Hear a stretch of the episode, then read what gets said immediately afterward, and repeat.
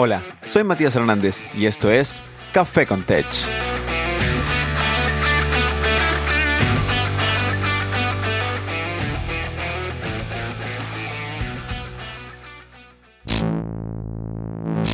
Esta semana me acompaña Leonardo Galante, organizador en React Buenos Aires, content creator, youtuber y frontend developer.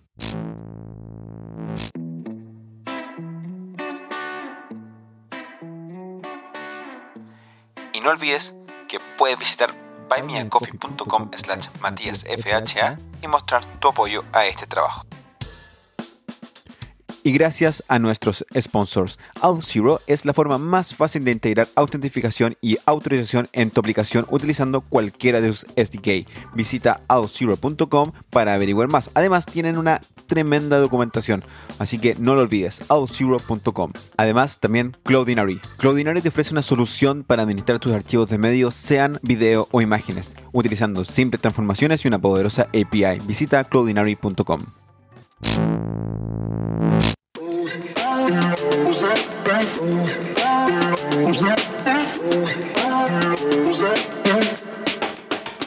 Bienvenidos a un nuevo episodio de esta segunda temporada de Café con Tech. Hoy me encuentro con Leonardo Galante, desarrollador frontend y organizador de React Buenos Aires. Bienvenido, Leonardo. Muchas gracias por estar acá.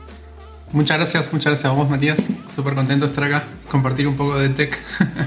Sí, siempre es entretenido hablar eh, de estas cosas que no solamente son nuestro trabajo, sino que también nos apasionan y por eso hacemos cosas de lo mismo, pero externo al trabajo. Eh, Leonardo, para la audiencia, para que la audiencia se interiorice un poco más sobre ti y de mi vaga presentación, ¿nos puedes contar un poco más sobre ti? Bien, em, buenísimo. Empecé con programación hace unos 5, casi 6 años ya. Eh, me vine acá, yo soy, en realidad no soy de acá de Buenos Aires, soy de Entre Ríos, que es una provincia que está al norte de Buenos Aires. Eh, allí empezó como mi camino, allá tenemos una universidad que es la UTN, Universidad Tecnológica Nacional. Eh, ahí empecé estudiando ingeniería. Eh, estuve cinco años estudiando ingeniería y ahí cuando dije, bueno, quiero meterme más en la programación y no tanto en lo que es sistemas o management. Así que bueno, dije, bueno, voy a dejar la, la carrera y voy a hacer un salto y voy a venir a capital, que es la capital de acá del, país, eh, a meterme más de lleno a las meetups, a conocer programadores, a, a conseguir un trabajo con, con, con o meterme en, el directo en el, en el, mundo laboral con, con, un montón de gente que por ahí en el interior de Argentina no sucede. Así que eso fue un poco como, como los comienzos. Entonces, tú tuviste una formación universitaria para empezar tu camino como desarrollador. desarrollador. Em, ¿Hubo dentro de tu formación, dentro de tu estudio, ¿qué, qué, fue lo que te enseñaron respecto al mundo del desarrollo de software? Bien, bien. Eh, nuestra carrera en programación tuvimos cositas, digamos, como por ejemplo matemática discreta o sintaxis, semántica del lenguaje, paradigmas de programación pero es una carrera muy amplia, digamos, que, que, ves también mucho análisis de sistemas, diseño de sistemas, ves mucha matemática, física, o sea, es una carrera que, si bien todas esas otras ramas o esas otras materias te ayudan un montón a analizar y solucionar problemas, yo quería meterme más de lleno en, la programación y poder desarrollar aplicaciones. Así que, que, es un poco, un poco lo que vi en la carrera. Eh, la carrera igual súper, está súper, está súper genial y, la recomiendo más que nada a aquellos que, están arrancando. Eh, si pueden estudiar una carrera, obviamente súper, súper, si tienen el tiempo y los recursos, obviamente, súper recomendado que, que, al menos prueben una ingeniería. La verdad que, que, es un buen, como decimos nosotros acá, un golpe de horno, un buen golpe de horno. ¿Sientes que el haber estudiado en particular ingeniería es de alguna forma eh, modificó tu modelo mental en cómo enfrentar problemas y te ha ayudado hoy día en, tu camino como desarrollador? Sí, sí, creo que sí, totalmente. Y a través de las comunidades, eventos, he conocido mucha gente que, que he conocido gente autodidacta y gente, gente que no. Eh, y, y, o sea, que ha estudiado una carrera, digamos. Y, la verdad es que no, es que una persona es más inteligente que la otra, pero sí se nota la formación en cuanto a, la que es una persona más estructurada. Eh, sabe más o tiene por, por, ahí más habilidades para poder separar un problema en partes y eso es lo que, lo que está bueno, que obviamente uno lo puede aprender solo, pero lleva mucho más tiempo de manera autodidacta que, que yendo a través de una academia. Claro, bueno, yo también estudié y hay harta matemática, harta física, que en general uno siempre hace el comentario de que nunca más lo ves en tu carrera, particularmente como desarrollador, pero obviamente debe estar ahí, debe estar en alguna parte. Me comentas que eh, dentro de tu breve brío, comentas que hoy día estás desarrollando eh, como desarrollador front, en la redundancia, en una empresa que se llama TradeHelm. ¿Me puedes contar un poco qué es lo que hacen en TradeHelm o qué es lo que haces particularmente tú? Bien, TradeHelm es una empresa de outsourcing, es decir, que busca, mm, o sea, está en muchos lados, pero acá al menos en Argentina tiene una sede, buscan desarrolladores y, básicamente trabajamos como contractors para una empresa de afuera. Es decir, que como que TradeHelm de alguna manera el punto intermedio para la empresa en la que de verdad trabajo, que en este caso es Excel. Em, y nada, tengo un contrato de un año y estamos trabajando justamente, me sumé a esta empresa porque estaba un amigo mío, eh, que al menos ahora lo que he aprendido en estos años como está mejor o, está o, es un poco más ameno el trabajo cuando estás trabajando con un amigo que está en la empresa y ya te, te puede decir cómo es la empresa o te puede decir que está bueno, que no que por ahí esas internas no la tenés cuando vas a una entrevista y no conoces a nadie adentro. Oye, y en este, eh, en este camino como desarrollador frontend, eh, ¿con qué partiste? ¿Directamente con React? ¿Estuviste probando algo antes? ¿O por qué elegiste el camino de trabajar con React? ¿O no, no lo pudiste elegir y fue algo que pasó? no, al principio empecé con Angular 1.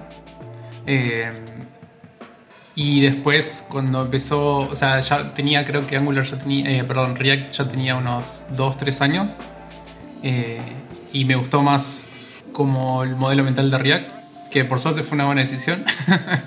Eh, más que nada este, este approach funcional. por ahí no es, que, no es que tengo nada contra el modelo orientado a objetos, pero sí me parece que es bastante complejo para la mayoría de los problemas que tenemos que solucionar en, en en el, en el común denominador de las aplicaciones que hacemos. Em, yo hasta ahora, hasta en mi carrera, no me ha tocado ninguna aplicación super enterprise de alta escala como, como, por ahí se menciona. Así que, que no sabría compararlo, pero, pero sí eh, ha sido una buena decisión React porque los patrones em, funcionales son fáciles de entender de alguna manera y, y también poder usar los más cercanos al, lenguaje está bueno. O sea, no tener que usar ninguna directiva, por ejemplo, y poder usar lo que ya me trae el lenguaje. Igual era entretenido lo de la, la posibilidad de crear directivas personalizadas en Angular 1. E, era algo poderoso, pero rápidamente se convertía en código espagueti y era bastante incontrolable. Oye, y en este proceso de React, ¿cuánto tiempo llevas como desarrollando con React? Em, te diría que cuatro años, o sí, casi cuatro años ya. O sea, viste pasar desde las clases hasta empezar eh, el auge de Redux y después la caída y el auge de Mopex y un montón de... Sí. has visto lo que, lo que ha pasado en los últimos, en los años más importantes de React. Sí, sí, he visto todo ese caos. ¿Y qué, opinión te merece el, ecosistema React? Porque una de las cosas que normalmente las personas que están empezando, ya sea beginners totales o personas que están cambiándose de framework o de herramienta o de mundo incluso de programar de, no sé, C Sharp a JavaScript, es que React es demasiado sin opiniones. Y hay demasiadas decisiones que tomar. Algo que personalmente a mí me gusta, pero me gustaría conocer eh, tu opinión respecto a eso, ya que tuviste tiempo con Angular, que te entrega todo. Angular 1, sí, pero Angular. Y ahora React en la que tienes que tomar otras decisiones. ¿Qué opinión te merece el ecosistema alrededor? Creo que es cierto que, que, que, es como, como por ahí mencionan que es como un Lego, que necesitas como agarrar un montón de piecitas para armar tu, aplicación. Lo cual, como, como, o sea, está bueno, pues como la filosofía Unix de pequeños módulos, donde vos agarrás lo que más te gusta y lo armás, incluso puedes hacer el custom si querés. Eh, pero sí, eh, te deja. O sea, para mí ese approach está bueno por un lado, pero lo malo de ese approach es que no nos estamos enfocando en solucionar el problema del usuario. Que por ahí nos enfocamos mucho en esto de, che, bueno, qué librería de routing, qué librería para fechear, qué librería para esto. Y, pasamos un montón de tiempo como viendo cuál es la mejor librería o, o configurándola, los middlewares, que esto, aquello. Y nos olvidamos que tenemos un montón de tickets en Jira que resolver. Eh, y más que, más que los tickets, el recordar que tenemos un usuario del otro lado que, que si bien le va a ayudar lo que sea performance, accesibilidad, necesitamos poder solucionar su, su problema. Es mejor eh, entregar producto lento y, malo que no entregar nada. como para no, quedarse, para no quedarse pegado total, en total. la performance. Oye, y en este proceso de aprender React, eh, ¿cómo fue la experiencia? ¿Te costó mucho? ¿Te ¿Tuviste que buscar recursos en alguna otra parte? ¿O, o- o fue algo como natural? Trataba de usar siempre la documentación.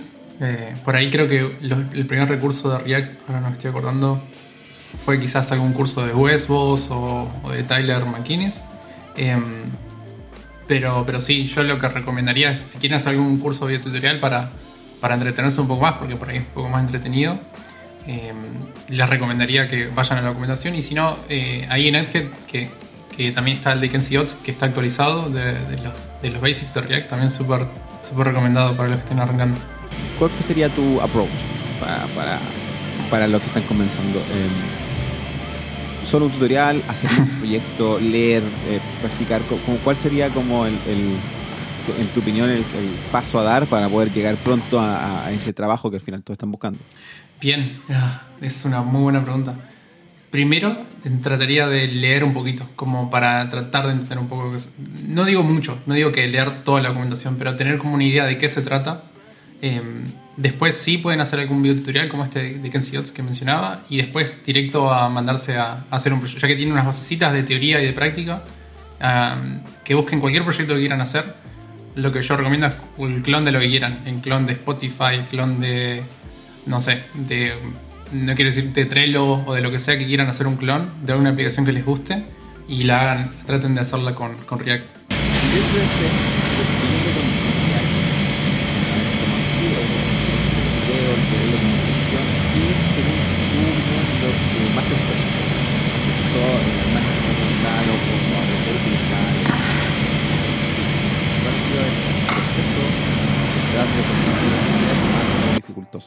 Lo que más me ha costado, de alguna manera, el manejo de autenticación ha sido una de las cosas. Y por un momento, cuando estaba el, patrón de Hawks, era también algo que me costaba bastante entender, que era un, era un poco complejo de cómo, lo armamos con clases y demás.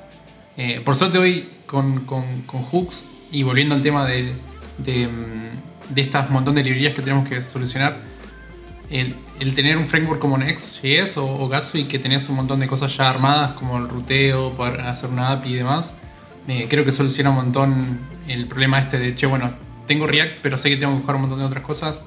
Bueno, tenés Next y tenés un patrón simple que es los hooks, puedes armar tu custom hook y poner tu lógica ahí. Creo que soluciona mucho o es un poco más fácil. Si bien trae sus cositas, pero es un poco más fácil de lo que era hace unos años. Para quien no lo recuerde, quien no lo sepa, cuando Leonardo dice Hawks, o sea, se refiere a los High Order Components o los componentes de alto nivel, eh, que básicamente era una clase, literalmente una clase, que absorbía un componente y le agregaba propiedades y te lo retornaba modificado. Lo que después la gente de React Router, en particular Michael Jackson, crearon el patrón Render Props, que fue como la revolución antes de Hooks, y ahora tenemos el patrón Hooks que que realmente es una revolución en sí misma. Oye, eh, otra cosa que me comentas y que probablemente está relacionado con esto es el trabajo en side projects. Si te gusta trabajar en proyectos laterales. ¿En qué proyecto estás trabajando ahora? O, o- o alguno que me puedas, que puedas contar y que puedas eh, más o menos contarnos tu experiencia de tener side projects. Bien, em, ahora va, te puedo contar el último que estoy haciendo con, con unos amigos, que es una página para poder películas de todos los cines de Argentina. Empezó siendo un rediseño o un como un sí sería como un rediseño de Cinemark. Acá tenemos Cinemark y Hoyts y porque la verdad que la UI y la UX de la, aplicación de la web app no es muy buena, trae muchos muchos problemas. Además que es súper pesada y demás. Eh, primero sur- surgió eso, la verdad es que, que- que- que tuvo mucho, mucho movimiento en Twitter. Y, y bueno, después empezamos a hacer una versión 2 para poder cubrir todos los cines y poder ver todas las, todas las funciones, los precios de cada cine y demás. Pero justo lo, cerramos o medio que le dimos una pausa en, en enero, en enero, febrero del año pasado cuando empezó lo, lo del coronavirus. Que hasta el día de hoy no hay cine, así que fue como justito dejar de invertir. eh, porque el side project está bueno, te ayuda un montón, pero te, te, te toma tiempo. Eh, entonces dijimos, no, bueno, esperemos hasta que estos, no sé, no sé cuándo, vuelvan los cines y capaz que lo, lo retomamos. Em, y ahora lo que, lo que quería hacer un poco era hacer lo mismo que la primera versión, pero como la gente no está yendo al cine o por ahí eh, los cines que están ofreciendo ahora son como una modalidad online, que vos puedas ver la, la cartelera de cine, elegir una película y que puedas ver en qué plataforma de hoy en día que, la mayoría usa está esa película. Para ver la disponibilidad si está en Netflix, en HBO Go, en Amazon Prime, en Disney Plus. Me pareció que era como una, un enganche posible para, para poder usarlo, ¿no? Que, que sería algo che, veo esta peli en la cartelera, pero no sé en qué plataforma está. Eh, me pareció que era una feature bonita para, para agregar. ¿Y cómo eh, manejas el, el ordenarte el tiempo, la proyección de estos proyectos? Porque finalmente igual es un proyecto grande, o sea, esto no va a ser un to-do list para aprender un lenguaje, esto es realmente generar un producto. Bien, sí. Eh, eso trato de manejarlo ahora aprendido con los años lo más sano posible, decir que no, no consumir todo el tiempo, ¿no? Como poder estar, eh, esto que, que, por ahí te lo comentaba en el formulario, de, de, dedicarle un poco de tiempo de salir de la computadora y, no sé, hacer actividades, música, lo que sea. Eh, pero sí, trato de, de, ahora trato de darle un marco de tiempo cerrado, eh, finito, digamos, para no... Porque empezás a codear, estás copado con tu producto, con tu side project, y pasaron 4 o 5 horas. eh, y eso si bien está bueno, uno lo está disfrutando, pero a la vez no es sano sumándole a todas las horas de trabajo. Al menos en, en mi opinión, lo que, lo que yo he vivido. Ciertamente es complejo porque uno está presente todo el código y si además ese código produce un producto que quieres, mejor te pueden pasar volando si tienes que por Y, si te olvida algún un tema muy importante, los dos conceptos que tú me mencionaste son importantes para generar toda persona salud mental y salud física. Estar sentado frente al computador es físicamente malo y probablemente mentalmente también, porque de alguna manera tienes que descansar, falta de sueño. Intuyo que tienes una opinión al respecto o tienes alguna experiencia respecto a, a esos dos puntos. Sí, total, total. Eh, tiene, tiene, consecuencias estar tanto tiempo sentado. Ahora están muy de moda. Yo no tengo, pero están de moda los, por ejemplo, los escritorios que, que suben de nivel automáticos eh, para poder estar parado en algún momento o poder parar el tiempo que uno quiera. Ah, ¿tú tienes uno? Súper. no, no, pero, pero es súper cómodo. Vas a audiencia, ya que no escuchan, donde me mencionó, me paré, eh, traté de levantar mi micrófono, pero no me alcanza la cámara del, del computador. Eh, es súper cómodo poder pararse, pero no. Pero tampoco. Me gustaría tener uno de esos que, que automáticamente se levantan y. No, no, no nada manual pero con el enredo de cables que tengo aquí no creo que sea tan fácil. es que mencionas que tienes interés en esos dos puntos, en el ejercicio físico y en, eh, en la parte de la salud mental. Que, mm, y me interesa saber qué es lo que, qué es lo que opinas, o, o, si tú haces alguna práctica, algo que te interesa a ti, que la gente también le, eh, crees tú que debiesen otras personas practicar. Bien, eh, lo, mío surge obviamente para poder estar un, poco mejor, pero mm, también mucho se habla de esto de cómo, o creo que el año pasado estuvo muy, muy, de moda, cómo ser un 10x developer o un 100x developer. Eh, y, y, por ahí nos olvidamos de que, bueno, eh, sí puedes aprender un montón de cosas, pero después la performance, el output que vos tenés, es mucho, eh, mucho depende de tu salud eh, física y mental. Así que, que, nada, también viene no solamente por, por estar, el, por una cuestión de bienestar con uno mismo, sino también el, el, el, performance que uno tiene en el trabajo. Eh, así que, que sí, súper recomiendo que, que, les presten atención. Eh, hoy en día, por suerte, el, el, tópico de salud mental es un poco más abierto y se puede hablar. Eh, hay un montón de, de, lugares, de foros, incluso Twitter, donde se puede discutir. Eh, y bueno, lo que yo recomiendo en cuanto a salud física, que también relacionado a mental, recomiendo yoga, que es, lo, es un ejercicio muy sencillo, muy, muy fácil, que cualquiera puede, puede hacer sin importar la edad y su estado físico. Está súper. Te ayuda a respirar, te ayuda a estirar un poco el cuerpo. Eh, y después, cualquier, cualquier actividad física que, que, les guste hacer, cualquier hobby. Yo les recomiendo en cuanto a actividad física, busquen un hobby, algo que cuando lo hacen no les, no les genere como, uy, estoy haciendo, sino como, no sé, algún deporte al aire libre. claro, exacto. Trabajo. Estoy trabajando para poder hacer ejercicio. Que, que, igual es súper penoso tener que ir al gimnasio y sufrir porque vas al gimnasio. No, bueno, ahora tampoco sea el gimnasio, pero sufrir en la casa levantando pesas no es muy agradable. Así que eh, un, hobby creo que... Pero la, gracia de tener un hobby significa que al mismo tiempo estás planificando tener un hobby, estás planificando tu tiempo y básicamente estás decidiendo pararte al computador a hacer otra cosa. Y, obviamente es sano y es sano para poder volver después al computador a hacer mejores cosas.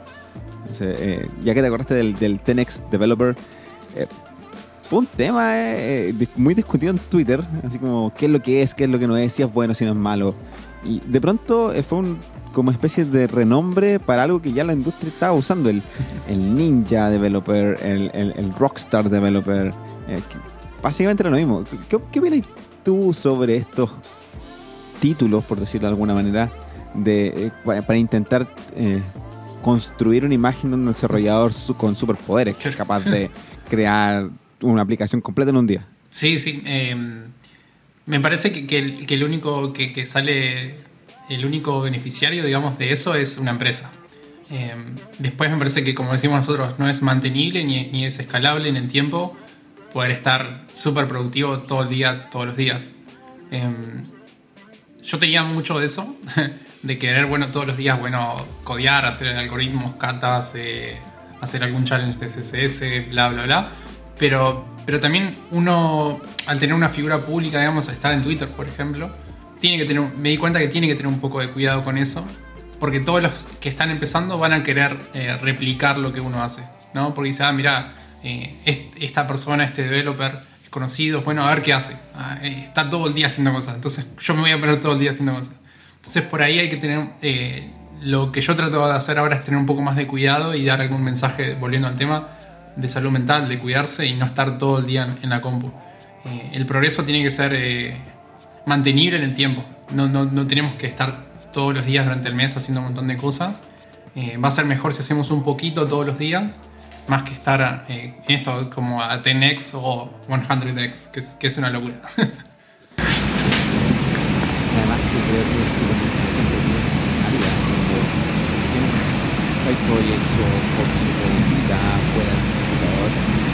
y incluso que con aquellos que tienen ese enfoque de gastar 24 horas en el técnicamente no pueden. Obviamente esta persona va a tener una, una producción probablemente mayor. Pero la, el, punto es cómo. El output. El output de código o tipo de developer o también es que genera un espacio de o, cómo, se comunica. Bien, eh, el output también no es, no es, fácil de medir. Por ahí se puede medir en, tickets eh, en cuanto a cuántos tickets de los que vos tenías asignados y vos, eh, em, se dice, estimaste, llegaste a hacer durante el sprint, por ejemplo. se puede como ahí poder entender un poco de cuánto llegaste a hacer y cuánto no, lo que no llegaste a hacer. No pasa nada, pero por ahí puedes medir cuánto cuán, la cantidad que estás generando de, de, tickets solucionados. Em, pero sí, es, muy, es muy difícil de solucionar y, y, como vos decís, por ahí viene más de la mano de poder generar un entorno de trabajo saludable con tus compañeros, con tu manager, con tu, con tu PM, con quien sea, para que, para que sea mantenible eh, ese, ese estadio, digamos. Y hablando de la relación que tienes con otras personas y de las comunidades, eh, tú también estás siendo creador de contenidos en YouTube. Básicamente estás creando también una comunidad detrás de estos contenidos. ¿Cómo te ha ido con esta, eh, esta comunidad? ¿Cómo, se, ¿Cómo se siente tener eh, este espacio para, para comunicar? Y cuéntale a la audiencia también qué es lo que comunicas a través de estos videos. Súper. la verdad que está muy bueno poder compartir por, por YouTube. A mí siempre me gustó lo que es eh, educación. Eh, la verdad es que acá di clases en, algunos en bootcamps como Digital House, Cover House. Em, pero siempre es como un cupo limitado, ¿no? Finito de personas, 20, 30 personas. Ahora poder abrirse a YouTube y poder explicar conceptos, eh, puedes, puedes tener mucho más alcance y no, no está atado a un precio, no está atado a un aula. Y también genial hoy en día, ¿no? Cuando estamos todos desde nuestras casas, poder acceder a, eso, esos contenidos. Y eh, entiendo entonces que em, el contenido que estás generando en YouTube es en particular de tecnología. de desarrollo web. Sí, estamos viendo... ¿Cómo te ha ido con Bien, súper. Eh, He tenido buen feedback, he tenido videos que han llegado... Ahora en total ya he pasado los 200 suscriptores eh, y no sé, debo ir por 10 videos recién. O sea, hace poquito que empecé, empecé en, en diciembre del año pasado. Así que nada, eso me tiene, me, me retomó mucho el- el- la pasión y el amor, porque, porque poder compartir, te- te- te- te- poder compartir conocimiento y, y armar un video que la verdad lleva tiempo, lleva tiempo. Eh, te, te llena, Sí. te llena mucho, pero bueno, vos sabrás también, lleva tiempo armar el, armar el, el video. Eh, son videos institucionales. De código, es lo que estás produciendo para, para otras personas, ¿no? Sí, eh, ahora estamos viendo casi todo JavaScript.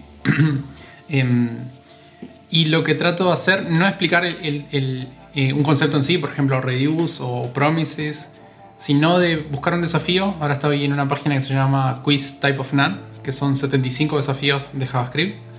Em, entonces, en vez de decir, bueno, vamos a ver sets o vamos a ver promesas, vamos a resolver un desafío que necesitas saber cómo funcionan promesas entenderlas, entender el código que te muestra el desafío y después llegar a una solución. Entonces me parece que es un poco más enriquecedor eh, enten- entender el concepto a través de un desafío y no el concepto puro villano con un ejemplo. Sí, y hasta ahora, ¿cuál ha sido de, eh, de esos conceptos o de esos challenges que estás presentando el que a ti te ha presentado más, más dificultades y a la audiencia le ha presentado dificultades? Y dejamos esos links en el show notes del episodio ah, para que lo puedan ver. Buenísimo. Eh, herencia por prototipos fue el que más me gustó. ¿Alguien sigue haciendo herencia del prototipo? no sé, pero es, es- eh, estaba en los desafíos. Sé que, que en muchas entrevistas te lo pueden llegar a preguntar. eh, y no lo quería obviar, digamos. Sé que, que por ahí no se usa mucho el- en el día a día. Pero era algo que, que- que siempre está dando, dando vueltas y no es fácil de agarrar. Así que a mí me costó un montón. Me costó bastante armar todo el contenido. Más que nada, yo lo que trato de hacer con los, con los videos es explicarlos con diagramas.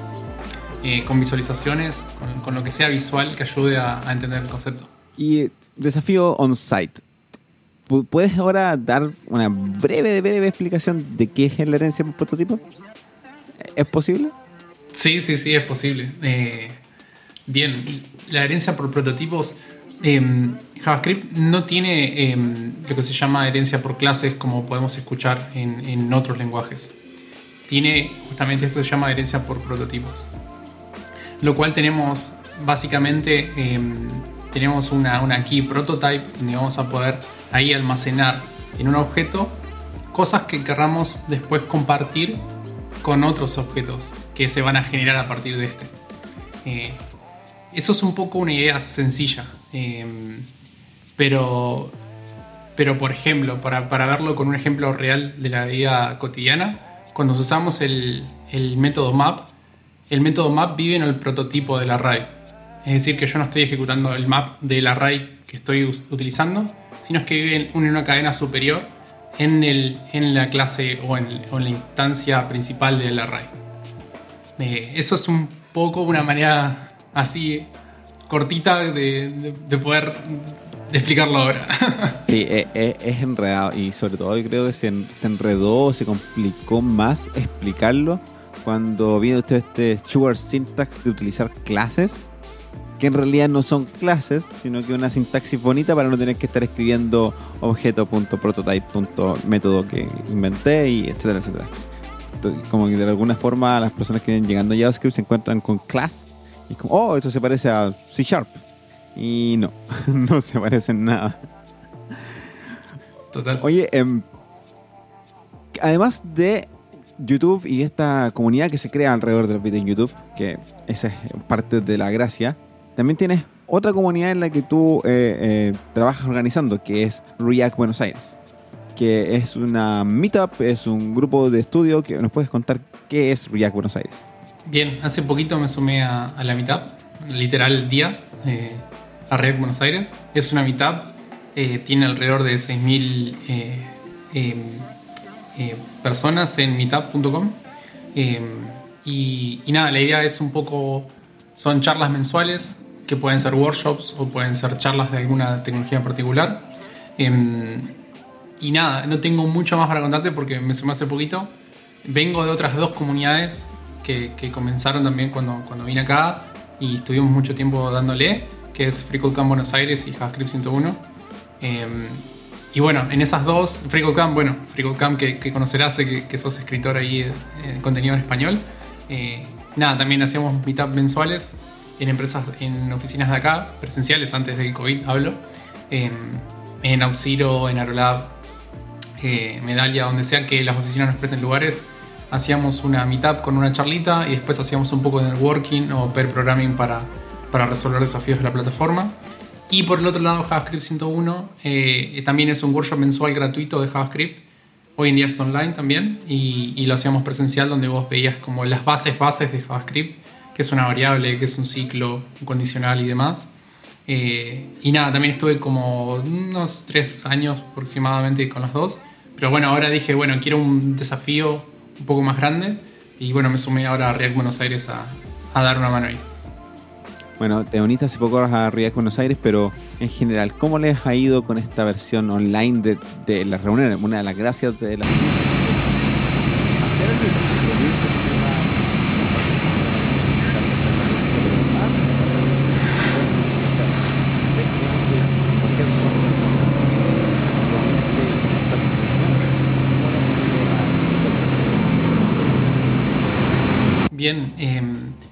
creo que está bueno porque rompe un poco la barrera del espacio físico. Hay mucha gente, como decíamos hoy, del, interior de Argentina o de afuera de Argentina que no puede asistir, digamos, a una mitad física. Y solamente por ahí, si justo la, mitad da la conciencia que graba el evento, lo puede llegar a ver después por YouTube. Em, pero a la vez, como vos decís, se pierde un montón de esta parte de networking. Que si bien no es lo mismo, no es lo mismo el networking que sucede presencialmente. Se genera un tipo de networking, por ejemplo, en Twitch o en el chat de YouTube, donde la gente interactúa un poco. Eh, y está bueno esto que rompe esos límites físicos, donde no importa dónde estés, te puedes sumar al evento. Y me parece que eso está, está bueno. Sí, e, es. Bueno, esta misma, este mismo episodio es rompiendo los límites físicos. Tú estás en Argentina y yo estoy en Chile. Y, gracias a Twitter eh, nos pudimos conectar. Para variar, todos mis invitados han sido a través de Twitter, así que vamos a tener que darle honores a, la plataforma. Em, me queda una última pregunta. Una de las cosas que me comentaste es lo que estás trabajando hoy día y me llamó mucho la atención que estás trabajando en una visualización de un grafo utilizando D3, React y Next. En, no sé si un resumen, pero para contarle a la audiencia qué es D3 y qué es Next. Obviamente ya probablemente ya saben qué es React, entonces. Bien. Eh, D3 o D3 es una librería para visualizar, para hacer visualizaciones, cualquier tipo de visualizaciones que, que crean, eh, que se pueda llegar a hacer, eh, de estadística, por ejemplo. Em, no sé, por ejemplo, lo más sencillo sería como un gráfico de torta, un gráfico en plano XY, eso sería lo más sencillo, pero te da un montón de posibilidades. Em, lo que teníamos que resolver ahora es un árbol, es decir, en realidad es un grafo, pero tiene forma de árbol, eh, donde se conectan todos los nodos y la única manera eh, posible para que eso funcione, porque son, muchos nodos, para que funcione y no se, básicamente se, se trabe el navegador o consuma todos los recursos del navegador, es hacerlo a través de alguna de estas librerías que, que usan SVG o bien usan Canvas, en este caso usa SVGs, eh, lo cual hace que podamos renderizar un montón de elementos sin que em, básicamente consuma un montón de recursos del, del, navegador. Y por el otro lado, Next.js eh, es un framework de React que nos brinda un montón de soluciones ya prearmadas, eh, donde no nos tenemos que preocupar por el routing, por cómo armar una API, em, y también un montón de cositas que trae Next, como server-side rendering y demás. ¿Y cuál ha sido el proceso de crear una de trabajar con esta librería particular de, de que es súper conocida, pero al mismo tiempo no tan común utilizarla. La mayoría de aplicaciones no tiene este tipo de visualizaciones, visualizaciones de datos. Eh, ¿Cuál ha sido como la complejidad? ¿La librería en sí mismo o el modelo mental para poder plasmar esta idea en pantalla?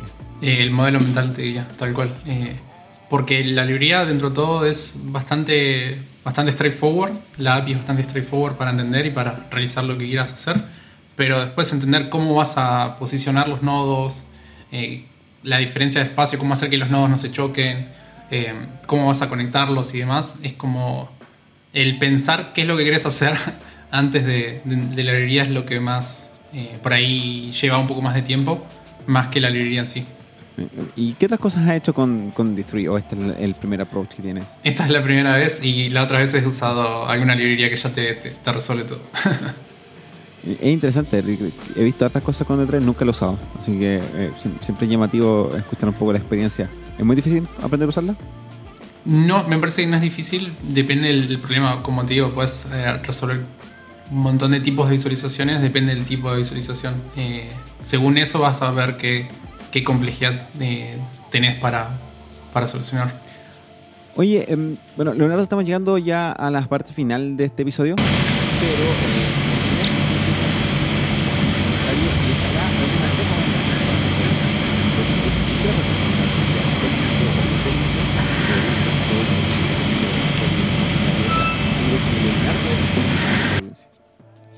Bien, muy buena pregunta. Primero, obviamente, el chivo, vayan a mi canal de YouTube. Eh, Link en los show notes. ¿Y qué les podría recomendar de tecnología? Mm, libro. Bueno, creo que hay un libro nuevo de JavaScript para ahí, por lo que están empezando, eh, que se llama eh, JavaScript for Impatient Programmers. Es un libro nuevo de JavaScript que, mm, que trae de alguna manera resumida todo lo nuevo y un montón de cositas como patrones y demás en un solo libro. Eh, por ahí se están arreglando con JavaScript, porque hay un montón de recursos en JavaScript, hay un montón de libros, eh, un montón de, tutoriales y demás, y cursos, workshops, bla. Les recomiendo ese libro para los que les gustan leer los libros, eh, que tiene un, buen resumen de lo que es JavaScript hoy en día y es de una persona muy conocida que ahora no me estoy acordando el nombre porque es un apellido alemán. Perfecto. Vamos a dejar también el, el show notes para que lo puedan encontrar. Y para cerrar, eh, algo que quieras decir a la audiencia, algún comentario, consejo, opinión, idea. También, espacio para ti. Eh, comentarios, nada, eso, eh, cúpense de su. y, denle, denle, denle, importancia a la salud mental, a, cuidarse, a cuidar su salud física. Eh, súmense a alguna comunidad para que el viaje de, aprendizaje o de crecimiento sea compartido. Em, les recomiendo la comunidad de FreeCodeCamp Buenos Aires, la comunidad de Frontend Café, eh, que son las más grandecitas eh, y están muy movidas y está bueno poder compartir lo que uno sabe. No importa, no importa ni, ni tampoco cuantifiquen lo que saben, solamente únanse a las comunidades y, y pregunten y respondan lo que puedan responder y ahí se va creciendo. Buena comunidad. No conocía Free Camp, pero. Muy pero ya un momento muy buen lugar para incluso ahora creo que están proyecto para obviamente Muchas gracias. Muchas gracias por tu tiempo y buena. Eh, no se olvide, pueden en Twitter como LND Galante. Muchas gracias, porque no, lo tenía, no lo encontraba. Y también obviamente en su canal de YouTube, donde van a encontrar el link en show notes. Muchas gracias, Leonardo. Nos vemos más adelante. Eh, audiencia, gente que está escuchando, muchas gracias por estar acá. Nos escuchamos en el siguiente episodio. Muchas gracias, Matías. Un saludo para todos. Saludos para Chile. Eso ha sido por esta semana. Muchas gracias por escuchar. No olvides suscribirte en tu aplicación favorita y dejar un review en Apple Podcast. Recuerda que puedes unirte a Microbytes, el newsletter de microcursos. Estamos actualmente trabajando en JavaScript para React. Y además, recuerda que ahora podrás unirte al Discord. Así que encuentra el enlace por ahí en redes sociales. Sígueme en Twitter. Nos escuchamos en un siguiente episodio. Sigue desarrollando.